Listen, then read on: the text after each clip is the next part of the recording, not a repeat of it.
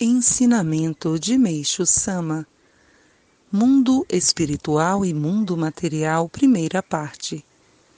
Se alguém se interessa por religião e deseja compreendê-la a fundo, é-lhe indispensável, antes de mais nada, conhecer a relação entre o mundo espiritual e o mundo material.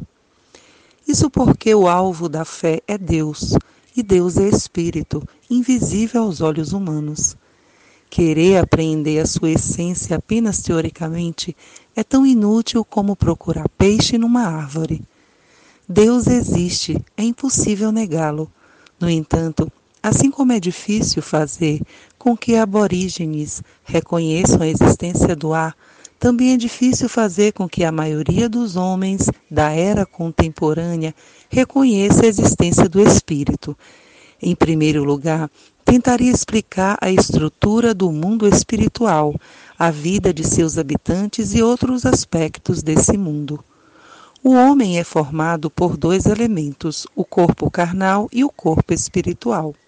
Com a morte, os dois se separam e o espírito imediatamente entra no mundo espiritual, onde começa a viver.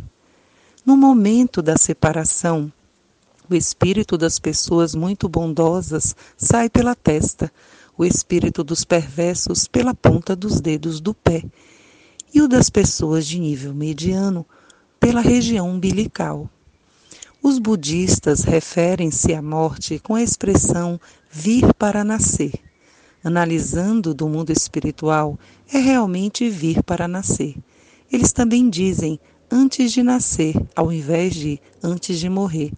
Pelas mesmas razões, os shintoístas usam as expressões voltar para o mundo espiritual ou transmutação para voltar. Ao passar para o mundo espiritual, o espírito primeiramente atravessa um rio e a seguir dirige-se para o fórum. É um fato incontestável, pois coincide com o que ouvi de muitos espíritos. Quando o espírito acaba de atravessar o rio, a cor de suas vestes se altera as vestes dos que têm menos máculas tornam-se brancas, a dos outros tornam-se cores diferentes, de acordo com o peso das máculas: amarelo, vermelho, azul ou preto. Entre as divindades, elas tomam a cor violeta. O fórum do mundo espiritual é semelhante ao do mundo material. Nele, o juiz e seus auxiliares procedem ao julgamento do espírito decidindo o prêmio e o castigo de cada um.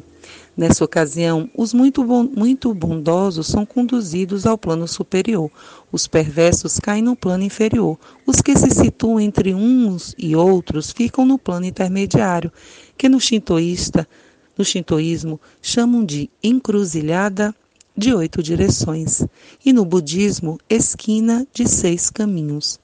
A grande maioria vai para este, para este plano, e aí faz um curso de aprimoramento, cuja parte principal consta de ensinamentos transmitidos pelos sacerdotes da respectiva religião.